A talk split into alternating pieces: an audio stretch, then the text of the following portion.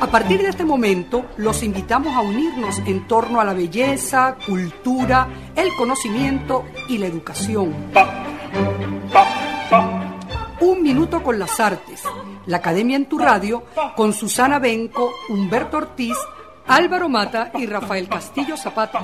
Por Capital 710, tu radio. Buenos días, amigos de Radio Capital 710 AM. Bienvenidos una vez más a su programa Un Minuto con las Artes, la Academia en tu Radio. Esta mañana estaremos acompañándoles Nelson Rojas en el control, edición y montaje, Jorge Duque en la producción y coordinación de la estación, Valentina Graciani en la producción del programa y frente al micrófono Susana Benco, Humberto Ortiz, Rafael Castillo Zapata y Álvaro Mata, todos bajo la dirección de Radamés Pepe Lebrón muy contentos de estar una vez más con nuestra audiencia y también con nuestros queridos profesores. ¿Cómo se portan muchachos? ¿Cómo los trata la vida? Susana, Humberto, Rafa. Bueno, aquí excelente, muy bien. Este, bueno, vamos a pasar una mañana sabrosa. Los aquí, en realidad no los cuatro, los cinco. Los cinco, los cinco y con Nelson seis. somos que estamos aquí. En realidad somos siete. En realidad somos siete, porque está la Valentina también siempre escuchándonos. Sí, así muy, es. Muy contento de estar aquí otra vez con ustedes y con nuestros escuchas. Chévere. Rafa. Pues sí, claro. Hoy vamos a tener un concierto matutino eh, y nada, no adelantamos nada, pero creo que Aquí nosotros experimentamos todos los miércoles eh, un concierto entre todos, porque concertar es acordar, es concordar, y bueno, es lo que hacemos o tratamos de hacer todo el tiempo en nuestro programa, solamente que hoy tenemos a alguien que nos va a enseñar cómo se concuerda, se concerta y se crea orden en el caos de una orquesta. Eh, y vamos a, tenemos un invitado de lujo, ¿verdad? Alguien súper famoso, súper exitoso en el, en el mundo de la música contemporánea. Y bueno, para no adelantarles más, dejo la palabra a Álvaro para que descubra quién es esta personalidad que nos visita hoy. Así es, Rafa, estamos muy, muy contentos y queridos amigos oyentes de recibir en nuestro programa hoy a Cristian Vázquez, al maestro Cristian Vázquez, director de orquesta. Cristian Vázquez, bueno, inició el aprendizaje del violín a la edad de ocho años por allá en su, en su ciudad San Sebastián de los Reyes, en el estado Aragua. Ya en el 2006 inició sus estudios de dirección orquestal formalmente bajo la tutela del maestro José Antonio Abreu y ese mismo año fue nombrado director musical de la Sinfónica Juvenil de José Félix, eh, José Félix Rivas del estado Aragua. Mm, también fue director musical de la Orquesta Sinfónica Teresa Carreño de Venezuela y ha sido director titular de la Orquesta Sinfónica de Stavanger, Noruega, entre 2003 y 2019, y principal director invitado de la Het Gelders Orkest de Holanda de 2015 a 2020, además de haber sido director invitado en orquestas como la Filarmónica de Israel o la Sinfónica Nacional de Bélgica, por solo mencionar algunas de las tantas eh, que ha dirigido. Eh, Cristian Vázquez está en Berlín y atiende nuestra invitación desde la capital alemana. Bueno, le damos la bienvenida formalmente a Un Minuto con las Artes. Hola, buenos días para ustedes. Un placer estar en, en, su programa y saludos a todos los oyentes de Un Minuto con las Artes. Contentísimos de tenerte, Cristian. Y bueno, en las cosas que uno lee en las redes sobre ti, los énfasis son sobre tus éxitos actuales o de tu gran carrera como director de orquesta, muy joven, dirigiendo a grandes eh, grupos orquestales en, el mundo entero, eh, y se deja un poquito en oscuro, eh, digamos, tus orígenes y cómo fue que se despertó en ti la vocación de la dirección. Es decir, uno tiene como una tendencia natural espontánea, todos creo los que amamos la música, que podemos cerrar los ojos mientras estamos escuchando, qué sé yo, la pastoral de Beethoven y de pronto empezamos a dirigir. En algún momento usamos las manos y dirigimos un pedazo que nos apasiona, o Tannhäuser de Wagner, cualquier cosa que nos emocione. eh, eso es algo que está dentro de todos nosotros y que de pronto surge y debe ser conducido. Tú, por ejemplo, en tu pueblo oías música clásica en tu casa y te ponías a dirigir con un lápiz o un palito. ¿Había algo así antes de, antes de estudiar música sistemáticamente en el que tú sentías que la música te llevaba hacia el camino que has alcanzado ahora? No, eh, en, mi casa no, se escuchaba música clásica. Bueno, mi, mamá me, decía que ella escuchaba Mozart cuando estaba embarazada de mí, pero yo entré a la música porque una vez por casualidad iba caminando con mis padres por una de las calles de San Sebastián y la orquesta ensaya en, en una casa colonial que la persona que camina cerca de ahí puede escuchar y ver a la orquesta. Y recuerdo que yo quedé embelesado agarrado en, la, en esa ventana grande de la orquesta. Y me llamó la atención los, instrumentos, los niños tocando. Y mi papá, le dije a mi papá que me gustaba, que, me hubiese gustado estar en la orquesta. Y él me llevó a los días y me hicieron un examen rítmico, melódico, me pusieron a cantar los pollitos, el himno nacional. Y así fue como comencé en la coral infantil con la flauta dulce. Y, me preguntaron qué, instrumento me gustaría. Yo dije el violín seguro fue porque, no sé, el instrumento que uno más, más escucha. Y también como muchos niños tenían ese instrumento pequeño, yo dije el violín y, así fue que comencé, eh, a tocar violín y ese es mi instrumento principal. Y con la dirección orquestal fue porque yo era el, el cochertino de la orquesta y era una fiesta patronal de San Sebastián de los Reyes y teníamos que tocar en la iglesia mayor, ¿no?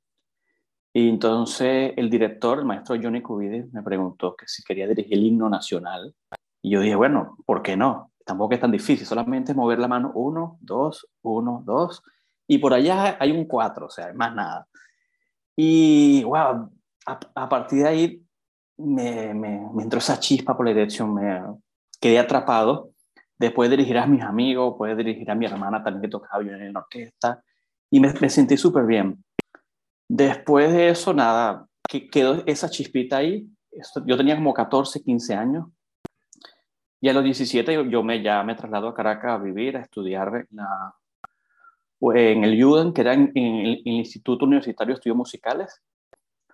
entonces cada vez que tenía un fin de semana libre, porque, pues yo, porque yo también tocaba en la Orquesta Sinfónica Simón Bolívar como violinista, yo me iba a San Sebastián, como a, dos horas de, en autobús, eh, me iba, daba clase de violín, ensayaba con la orquesta infantil y así poco a poco empecé a, como a, empezar a dirigir.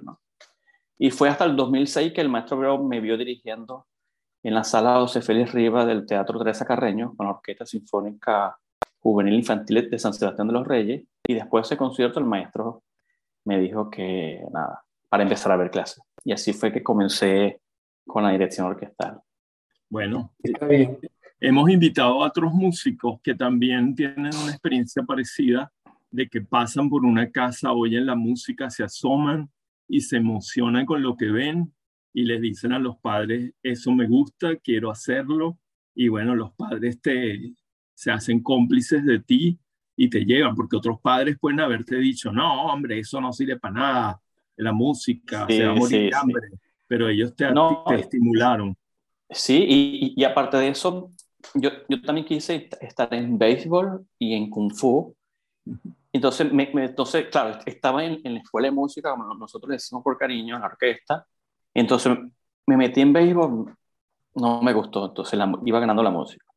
Me metí con Fu, sí me gustaba, pero el, el sensei me dijo, eh, si faltas a una clase, no, no, no, no puedes seguir. Claro, aparte que era, era casi que el mismo horario, la orquesta y el kung fu.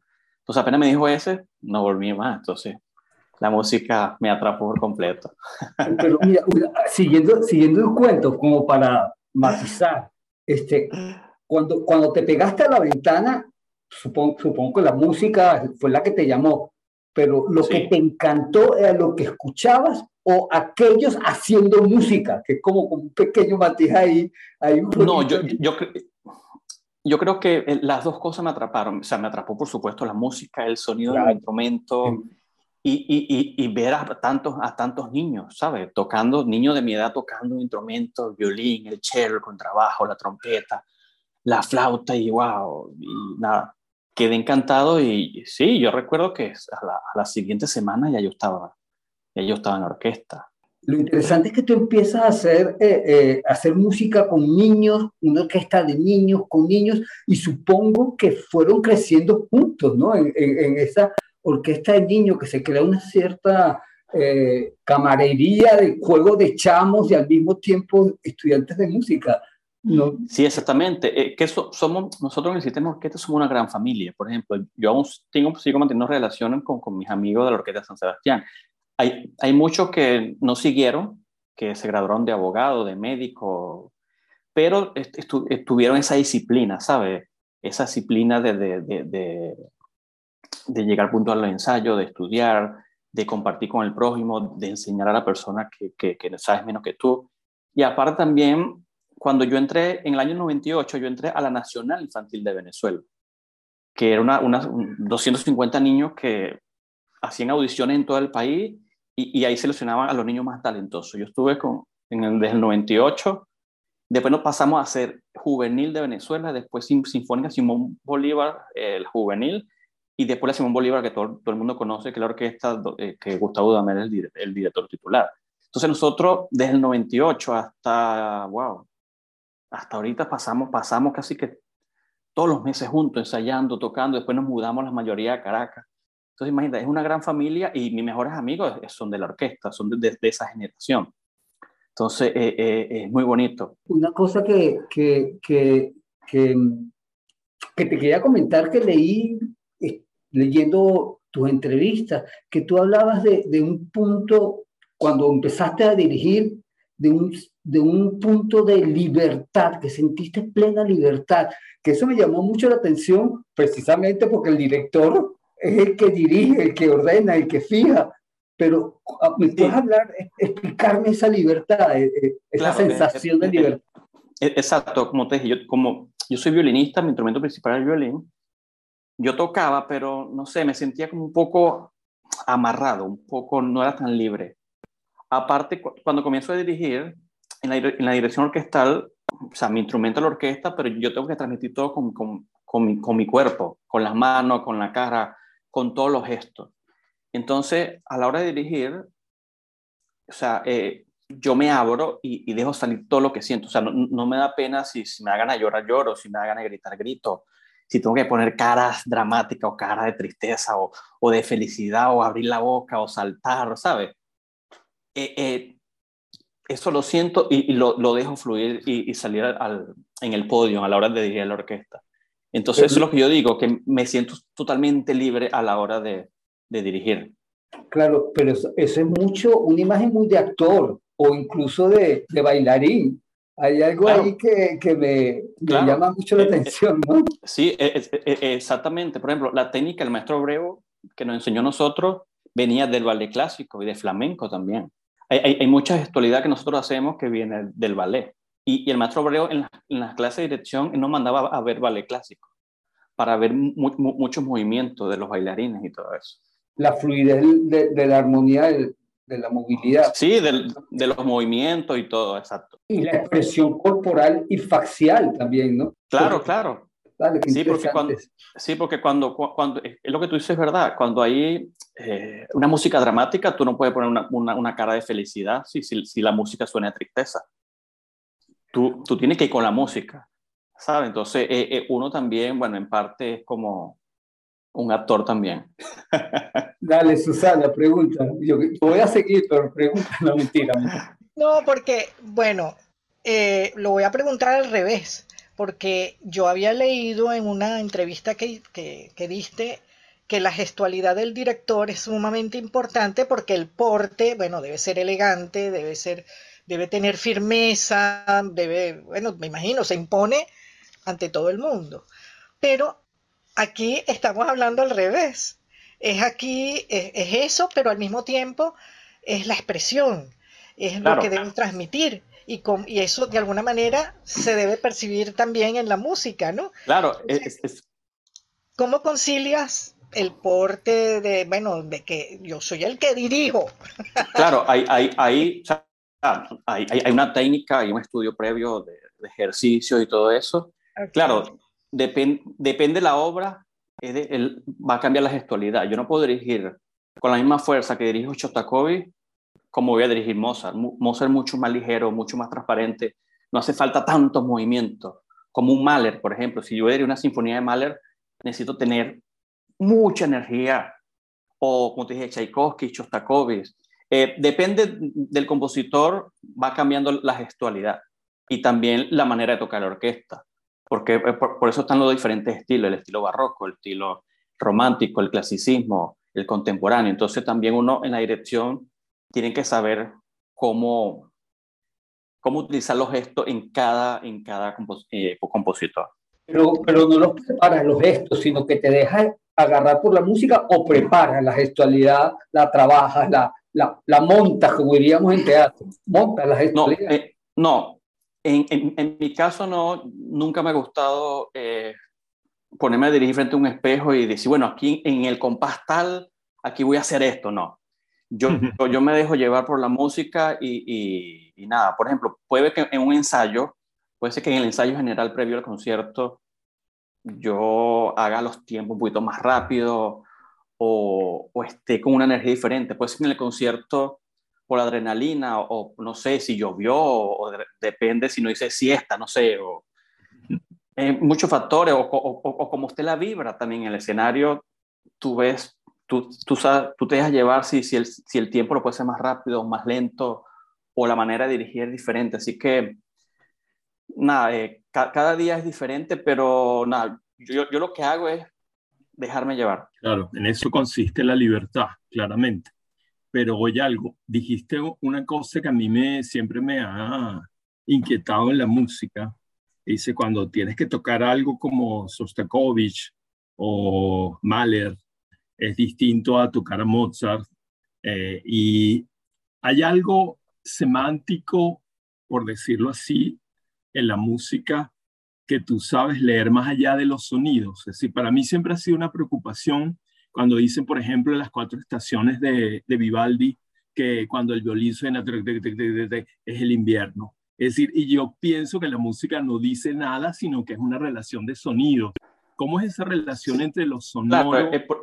es, que hay, hay, hay, hay, música programática que los compositores escriben para que las personas, cuando, por ejemplo, la, la pastoral de Beethoven, eh, eh, y tú puedes escuchar el, el cucú, ¿sabes? Los pajaritos, o en la primera sinfonía de Mahler también, que, que eh, asemeja que están en el bosque, cuando él compuso eso en el bosque, que escuchaba la naturaleza y todos los pajaritos.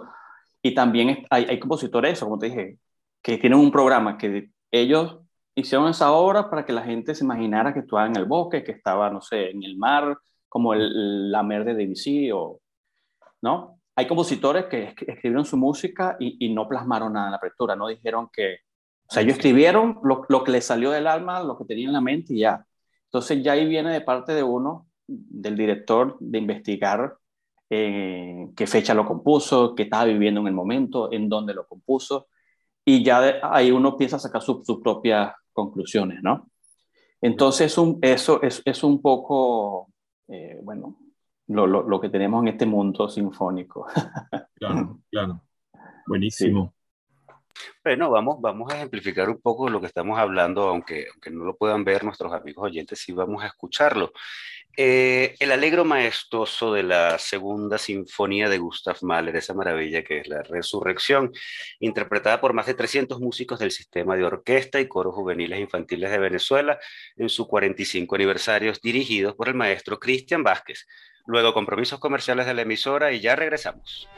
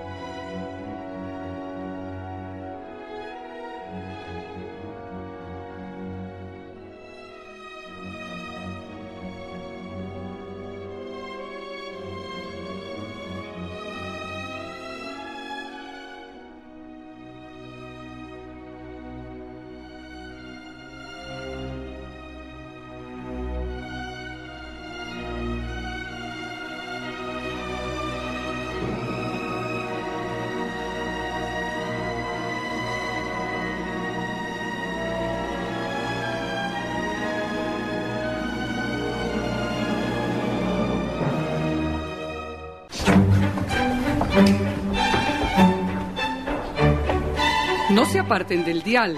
Ya regresamos en Un Minuto con las Artes.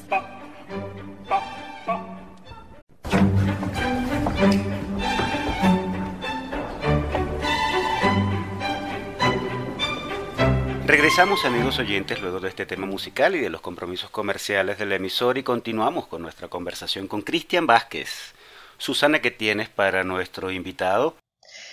Bueno, yo tengo una duda que me encantaría, bueno, conocer cómo haces, porque, bueno, has comentado también en una entrevista que te ha tocado dirigir orquestas con músicos de diferentes países, diferentes nacionalidades, continentes inclusive, cómo conciliar como director ese problema comunicacional del idioma, las diferentes eh, maneras de, eh, por un lado el idioma, pero los idiomas, pero por el otro, eh, porque vienen de una formación diferente, el sistema tiene una formación distinta y todos estos músicos vienen de otras escuelas.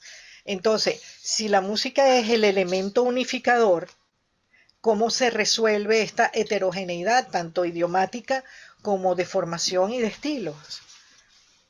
Sí, eh, el idioma no es tanto un problema porque, bueno, eh, la música es el idioma universal. Tú puedes poner a un coreano con un, con un músico de Noruega y, si no hablan inglés y, no hablan ninguno de sus idiomas, solamente con, con, las notas, con el pentagrama, ya uno puede tocar, ¿no?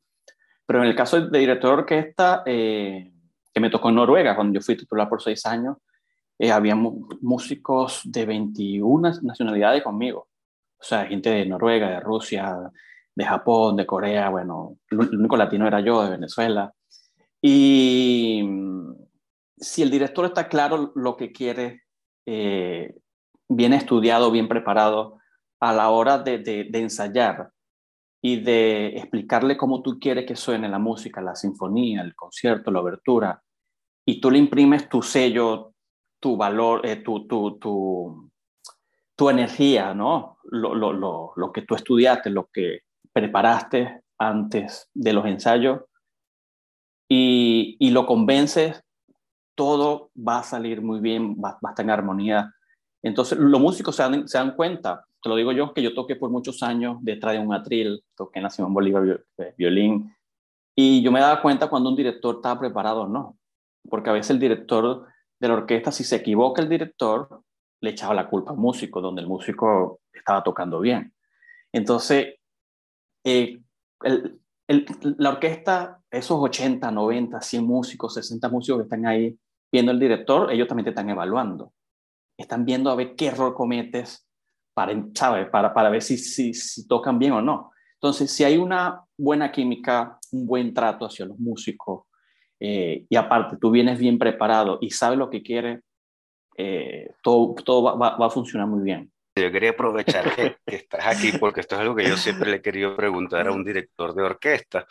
Eh, bueno, y es que yo creo que un director de orquesta, aparte de ser un músico con enormes capacidades y un ser humano dicho ducho en el arte de dirigir, de concertar, debe ser un hombre culto.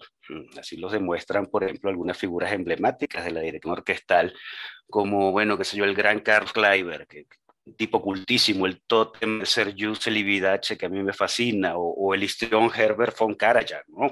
Hablando de gestualidad, o más recientemente Simon Rattle, por solo mencionar algunos hombres que, bueno, fueron y son hombres cultos, que sabían muchísimo de filosofía, de literatura, de arte, de idiomas y otras manifestaciones del humanismo. Pero para forjarse en estas lides se necesita tiempo y se necesita detención. Y sabemos que la agenda de un director de orquesta es apretadísima. Hoy, por ejemplo, estás tocando en Ankara, mañana lo vas a hacer en Tenerife, pasado mañana estás en Oslo. Me pregunto entonces, con tanto compromiso, ¿en qué tiempo se educa culturalmente un director de orquesta? En tu caso, como tu rigor de estudio, ¿qué tan importante es tener una vasta cultura el momento de ensayar con una orquesta? Sí, por ejemplo, en mi caso, eh, yo trato los aviones para ir, en los aviones tú puedes leer un libro, puedes leer un artículo. Lo, lo bueno de este momento es la tecnología que tú sabes. Tú no necesitas realmente, como antes, que estás con un libro y no. O sea, ahora en Google tú puedes buscar todo y, todo está mucho más simplificado, ¿no? Eh, puedes eh, saber de todo un poco. Pues yo trato en, el, en, el, avión o si voy en el tren, tratar de, de leer, de estudiar, de, de ver documentales, lo, lo, que esté eh, en el momento, ¿no? También en el hotel. Cuando estoy fuera de Berlín, de mi casa, eh, trato después de los ensayos descansar y ya al final de la noche ese tiempito libre que uno tiene, eh, uno lo agarra para, para eso, ¿no? Porque bueno, ahora ya, ya como, como padre, cuando, cuando estoy en Berlín, y mi hija tiene tres años, de, ella le gusta jugar, a mí me encanta jugar también. Entonces trato de, de todo el tiempo que estoy en Berlín, tratar de, de aprovechar el máximo estar con ella y después cuando ella se duerme en la noche, tratar de estudiar unas dos, tres horas, ¿no? Aprovechar también el resto de la noche para eso. Pero antes, antes de, de, de, casarme, ese papá, eh, yo estudiaba cuatro o cinco horas diarias porque no, o sea, solamente me estaba dedicando a la carrera. Entonces ahorita, eh, después, después de ser padre, me he estado reinventando, buscando el hueco donde estudiar, porque bueno, eh, eh, para mí siempre la, familia sí lo, ha sido lo más importante. Pero nada, siempre hay un huequito por ahí, siempre hay un huequito, así sea una hora, media hora para, para leer, para investigar. Eh, en mi caso, ahorita, bueno, que estoy con el alemán, no sé, 20 minutos cada día para ir aprendiendo palabras nuevas. Y bueno, hay poco a poco. Parafraseando a nuestra maestra María Fernanda Palacios, ella decía que el tiempo de la cultura no es el que nos damos, sino el que nos robamos. Exactamente. esos tiempitos hay que robárselo a nuestros estrictos diarios. Cristian, y otra cosita que te quería tocar a propósito que estuviste en Venezuela dirigiendo la Orquesta Sinfónica Venezuela. Eh, la dirigiste hace poco en un concierto denominado Cuando los grandes se juntan, en junio pasado en el Centro de Acción Social por la Música pero no es la primera vez que la diriges, pues hace una década, durante la celebración del aniversario número 82, creo, también tuviste la oportunidad de estar al frente de ella.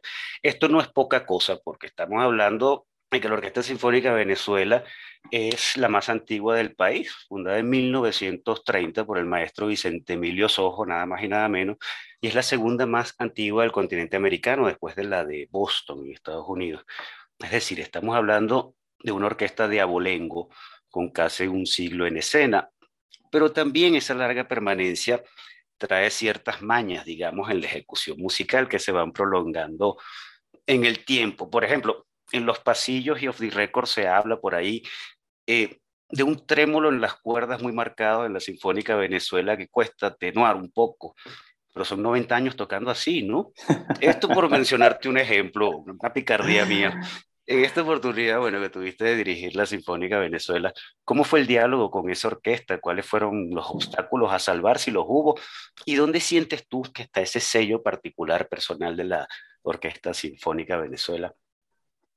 Sí, como dijiste, eh, hace una década estuve con ellos, un aniversario también. Yo estaba, sí, comenzando mi carrera como director y el concierto fue en, su sede, en la sala José Pérez Riva del Teatro Tres Carreño y, bueno, fue, fue una, una, buena semana, de verdad, un buen concierto, pero en esta oportunidad, no sé, no sé si es por la experiencia o ya por, por, por dirigir tantas orquestas, eh, el primer ensayo, después de que pasé la sinfonía, la sexta sinfonía de Tchaikovsky arriba abajo, hubo un clic muy especial. Eh, eh, como te dije, no sé, hubo una química muy bonita entre la orquesta y yo. Eh, los ensayos eran de cuatro horas, pero se pasaban súper rápido los ensayos. Y, y, lo que me gustó también que había un músico del sistema que tocaban conmigo, que, que, yo le dirigió, que también estaba tocando la orquesta, que ahora pertenecen a la Orquesta Sinfónica de Venezuela. ¿no? Entonces, eh, eh, eso es lo bonito, que, que no importa de qué institución venga, lo que importa es hacer música de, de un alto nivel, de hacer país, no, que, que a través de la música eh, podemos cambiar vidas, ¿sabe? Entonces, e, esa unión, esa unión fue muy bonita y de haber eh, dirigido en la sala Simón Bolívar, que es mi casa, donde yo he hecho muchísimos conciertos, y que la Sinfónica Venezuela haya tocado por primera vez, ¿no? Desde que la, la, sala se inauguró, para mí eso fue un gran honor, una gran satisfacción. Y como yo le dije a ellos, que nuestra casa es su casa. O sea, si, si, si hubo eh, malentendido en el pasado, porque bueno, seguro que lo hubo, eh, eso, no, no, debe existir. Y, yo creo que no en la música, yo creo que si, si cada institución en Venezuela trabaja por el bienestar, trabaja por el país, por los niños, por la cultura, por la danza, el deporte, eh, seríamos un, país mucho más feliz, ¿no? Entonces, y, tenemos todo para hacerlo, pero es que cada uno de nosotros tiene que poner, eh, poner su, su granito de arena. Eh, no sé cuánto tiempo nos queda, pero ahorita también nos pican ciertas curiosidades sobre, bueno, tus preferencias. ¿Cuál es la obra que más te ha gustado dirigir con la que te has sentido más identificado, a la que te gustaría dirigir muchas veces en tu vida? Wow, es una obra que, que, que, que, ha sido el antes y el después, que es la segunda sinfonía de Mahler, por eso eh, se lo comenté, la segunda sinfonía de Mahler. Eh, con esa obra hice mi, mi gran debut en Caracas, eh, con la Orquesta Sinfónica de Simón Bolívar, y la Coral Nacional. Eh, era una orquesta de 250 músicos y, la, una coral de 600 personas. Eso fue en el año 2008 en, el, en la, la, sala Río Reina del Teatro Teresa Carreño. Yo tenía, no sé, 24 años, 25 años. Y recuerdo, que el maestro Breu me llama dos semanas antes de ese concierto, era Semana Santa, para decirme que iba a dirigir esa obra. Y yo, wow, yo me estudiaba, veía clase con él todos los días. Y después de esa sinfonía cuando la monto en YouTube, muchas orquestas las vieron, agentes de música clásica también las vieron, entonces empezaron las invitaciones internacionales. Y gracias a esa obra, bueno, eh, es, como mi obra, que es como mi, amuleto, ¿no? Y, y, mi, y, mi, primer concierto como titular en Noruega, en Stavanger, fue con la Segunda Sinfonía de Mahler, así que es una obra que no me cansaría de dirigirla eh, Nunca, o sea, una obra genial, apoteósica. Claro, y una obra venezolana. Me encanta mucho Santa Cruz de Pacairigua, de Vencio Castellanos. Y La Margariteña, de Inocente Carreño, por supuesto. Claro. Álvaro. No, que quería decir, una humorada que entre los músicos hay, hay como una especie de mitología que dice que que tocar a Mahler es pavoso, ¿no? Eh, pensando en aquella cosa de los Kinder Totter la canción a los niños muertos. Exacto. Pero con Christian se rompe ese paradigma, ¿no? Exactamente. Y, igual, igual eh, Simon Rattle, cuando estaba en Birmingham, eh, cuando hizo la segunda sinfonía de Mahler, fue una cosa genial, ¿no? Entonces, no, es, una, no, no, es, genial. como te dije, si es por mí, Dirijo solamente la segunda de mal. Mira, yo te iba a preguntar justamente por eso. Haces tantos, tantos, eh, te vas a una orquesta y vas para otra y te mueves tanto. ¿Cómo, cómo, cómo se escoge el repertorio? ¿Lo escoges tú? ¿Te llaman para escoger cosas especiales? ¿Tú vas, tú vas buscando dónde tocar tal cosa? No sé, ¿cómo manejas esa parte de... de sí, por ejemplo, cuando, cuando llega Sí, cuando, cuando llegan invitaciones, eh, hay orquestas que te proponen, mira, eh, tenemos este programa, ¿te gustaría hacerlo? Entonces yo digo, si me gusta y, y, lo tengo preparado, y, o, si, y si no lo tengo y tengo tiempo de prepararlo, por supuesto que le digo que sí.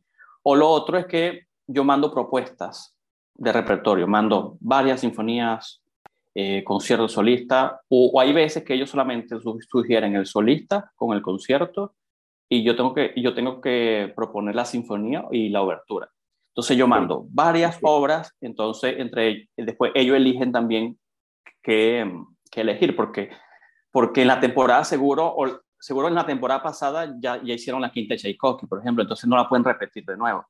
Entonces por eso yo mando varias opciones para que ellos, si una, por ejemplo, si, si ellos tenían años y hacer la segunda de Sibelius, bueno, ellos van a, a programar esa. Entonces eso, a veces yo, a veces ellos, entre los dos, un acuerdo ahí. Esto es una negociación, por decirlo de alguna manera. exactamente. Mira, Cristian, y hay un repertorio básico elemental en que todas las orquestas quieren. Sibelius, ¿por qué la segunda de Sibelius? ¿Por qué la, el quinto, la quinta de Tchaikovsky? ¿Qué tienen de particulares esas piezas para que gusten tanto? Bueno, Bueno, yo, yo, yo las nombré por, por, por, nombrar unas, ¿no? Pero nada, el, el, repertorio básico siempre está, bueno, la sinfonía de Tchaikovsky, la sinfonía de Brahms, eh, Schumann, Beethoven, Mozart. Eh, Mahler es difícil hacerlo por, por la cantidad de músico extra que tienen que, que contratar, ¿no?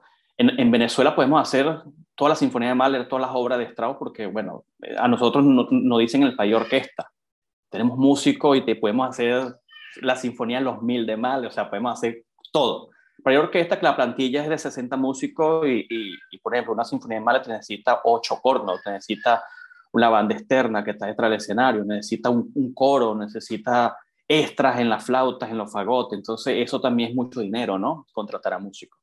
Entonces, nada, este repertorio estándar, estándar que son, bueno, que son la sinfonía de Brahms, sinfonía de Beethoven, que no, no, necesitan contratar músico extra. ¿no? Entonces, bueno, también, también hay orquesta, la orquesta escandinava, bueno, que tocan la música, eh, por Sibelius, porque es Finlandia, ¿no? Y Grieg, porque es de Grieg, entonces también depende de eso. Y nosotros tocamos nuestra música latina porque somos latinos.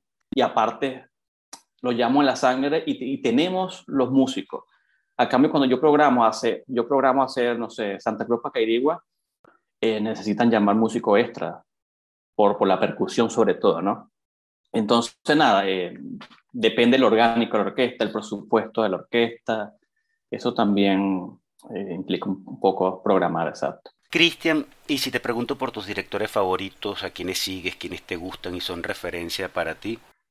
Bueno, eh, por supuesto, Gustavo Damel, que aparte de ser un amigo, un gran hermano, me, ha apoyado muchísimo en mi carrera y me sigue apoyando.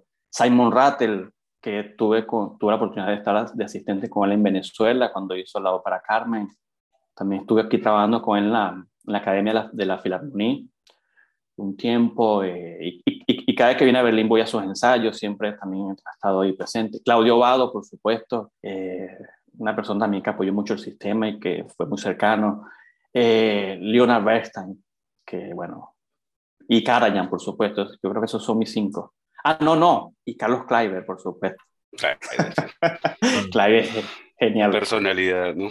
Sí, no, genial. Planes para el futuro, Cristian, en Europa, bueno, hablábamos que poco a poco se han reactivado las actividades culturales sí. y, y, bueno, tu agenda ha estado un poco apretada últimamente, conciertos en Cara, leí por ahí Tenerife, Barcelona. Sí, eh, sí. ¿Vas a asistir a sí, lo... en, la, en la Ópera de París también? Cuéntanos de esos sí, planes. Sí, en, en octubre, eh, principio de noviembre voy a estar en Corea del Sur. Tengo dos conciertos allá, en, en Seúl. Después en noviembre voy a estar, noviembre y parte de diciembre en Venezuela dirigiendo la Sinfónica Simón Bolívar, donde tenemos, eh, bueno, de todo un poco, de obra sinfónica, concierto para niños. Bueno, después, después en las redes sociales iré poniendo la fecha y lo que vamos a hacer. Y finales de diciembre, estaré finales de diciembre, enero y, y principio de febrero con Gustavo Damel en la Ópera de París, eh, asistiéndolo en, él va a dirigir Tristán y Solda de Wagner, voy a estar con él allá como asistente, trabajando con él. Después, después de ahí voy a Polonia también, voy a Polonia eh, una semana. En, en, marzo regreso a Venezuela, después en abril tengo cuatro conciertos con el Ballet de la Ópera de París, con la Academia del Ballet de la Ópera de París. Y en mayo tengo Bogotá, tengo Medellín. Y bueno, y ahí continuamos por ahí. ya, ya me cansé yo, ese trabajo. Bueno. Mucho, mucho trabajo. Sí, sí, gracias a Dios. ¿Qué expectativas tienes con ese Wagner, Cristian? Nada, yo, yo estoy fajadísimo estudiando, eso parece una Biblia. Así, ah, la parte, el score, la partitura del director es así, y estoy empezando a estudiar y todavía me faltan como unas 400 páginas, imagínate. Titánico Wagner, ¿no? Sí, no, y es mi primer Wagner, o sea, y es súper profundo, o sea, yo, yo termino, yo ya a la hora salgo cansado, la mente la tengo demasiado denso, cansada sí. y todo, demasiado denso. Y aparte que está en alemán, imagínate, entonces, eh, es, es, y aparte, bueno, cuatro horas, cinco horas de música, imagínate. Eso va a ser tu verdadera iniciación teutona.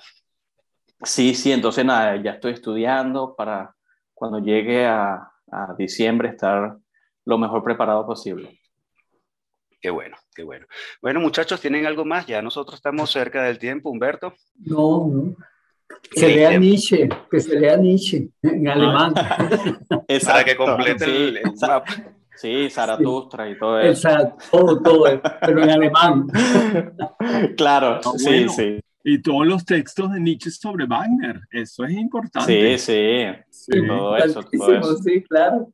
Buenísimo. Maravilloso, Cristian. Bueno, nosotros, muchachos, Cristian, se nos acabó el tiempo de nuestra conversa de hoy. Te queríamos agradecer por, bueno, por esta charla tan sabrosa, ¿no? A lo venezolano. Mm. Sí, vale. No, muchísimas gracias, un gran honor. Gracias por la invitación.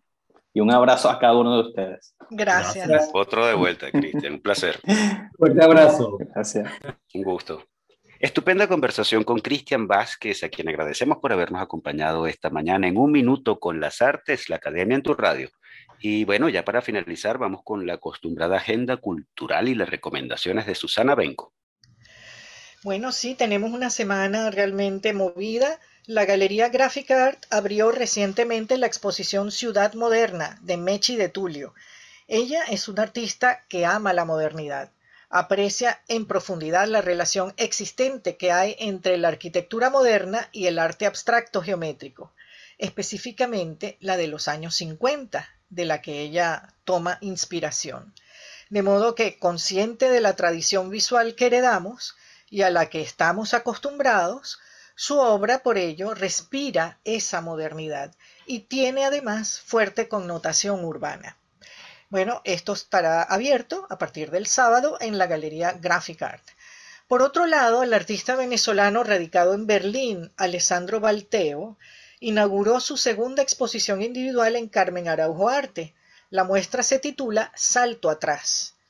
Y cito, el trabajo desarrollado por Balteo durante ya casi tres décadas ha sido leído como un proyecto crítico en el que a través de estrategias como la documentación, la investigación, la curaduría y la museografía, así como del empleo de medios y soportes diversos, tales como instalaciones, fotografía, video, materiales impresos y objetos encontrados, se ha adentrado en las tramas relativas al ejercicio del poder, sus mecanismos discursivos y de propaganda, tanto dentro del programa moderno como en hechos políticos de la actualidad. Ya saben, pues que Carmen Araujo Arte está en la Hacienda La Trinidad. Eh, por otro lado, tenemos que en 2022 Alicia Díaz Echeverry decidió llevar a cabo, perdón, su proyecto llamado Próxima. Su intención es la de reinventar el modelo tradicional y estático de una galería de arte comercial para realizar proyectos acordes a una época que exige la movilidad humana dentro de un mundo caracterizado por la globalización y la inmediatez. Es así como eh, ella define este proyecto llamado Próxima. Y esto se traduce en una eh, interesante exposición colectiva llamada Autorretratos, eh, una exposición de arte emergente. Participan varios artistas de diversa procedencia y la idea en esta exposición es cómo ellos se perciben a sí mismos y cómo eh, trasciende la identidad bajo los parámetros de una cultura extendida por la diáspora y la globalización. Todo esto según palabras de la curadora Alicia Díaz Echeverri. Y esta exposición también está en la Hacienda La Trinidad. Asimismo, la Galería Freites inauguró la exposición de Jorge Stever, que incluye pinturas, esculturas y obras sobre papel realizados entre 1975 y 2019. Stever se distinguió por integrar el conceptualismo con el oficio de la buena pintura, tal como lo definió María Luz Cárdenas, su curadora, o la curadora, mejor dicho, de esta exposición. Es un buen homenaje a este artista que es un maestro fallecido no hace mucho tiempo y creo que es interesante visitarla y los que no conocen la obra de Jorge Stever, es la oportunidad de verla eh, a lo largo de todos sus periodos. Por otro lado, el reconocido pianista Carlos Urbaneja será protagonista del evento titulado Elogio del Clasicismo, que se realizará en la Quinta El Cerrito, el sábado 16 de julio. Urbaneja tocará piezas de Haydn, Mozart y Beethoven, justamente tres compositores mm, geniales pues del periodo clásico y bueno, los va a deleitar pues al público asistente pues con un repertorio diverso de estos tres compositores. Esto será eh, el sábado 16 de julio. Más información lo van a tener en nuestra página web unminutoconlasartes.com. Y otro concierto que también no, quiero dejar de, de, destacar para concluir es que la Orquesta Sinfónica Juan José Landaeta, dirigida por el maestro Alfredo Rugeles, tocará en la sala Simón Bolívar en el Centro Nacional de Acción Social por la Música. El invitado, el solista invitado es Andrés Roy. Tocarán pues obras de Prokofiev, Rashmaninov y la cita será el 15 de julio a las 4 de la tarde, hora Venezuela. Y bueno, es todo por esta semana. Estupendo, Susana. Y bueno, nosotros, amigos oyentes, de esta manera hemos llegado al final de su programa Un Minuto con las Artes, la Academia en tu Radio, transmitido por Radio Capital 710 AM. Estuvimos acompañándoles con inmenso placer en el control de estudio, edición y montaje Nelson Rojas, en la producción y coordinación de la emisora Jorge Duque, en la producción del espacio Valentina Graciani y un gusto compartir con ustedes, como siempre, Susana Benco, Humberto Ortiz, Rafael Castillo Zapata y Álvaro Mata todos bajo la dirección de Radamés Pepe Lebrón. Invitamos a nuestra audiencia a seguirnos en Instagram a través de arroba un minuto con las artes, este uno en número, y también por nuestra plataforma web www.unminutoconlasartes.com. Nos escuchamos el próximo miércoles. Y hasta aquí, un minuto con las artes la invitación es para el próximo miércoles a las 9 de la mañana por Capital 710, tu radio.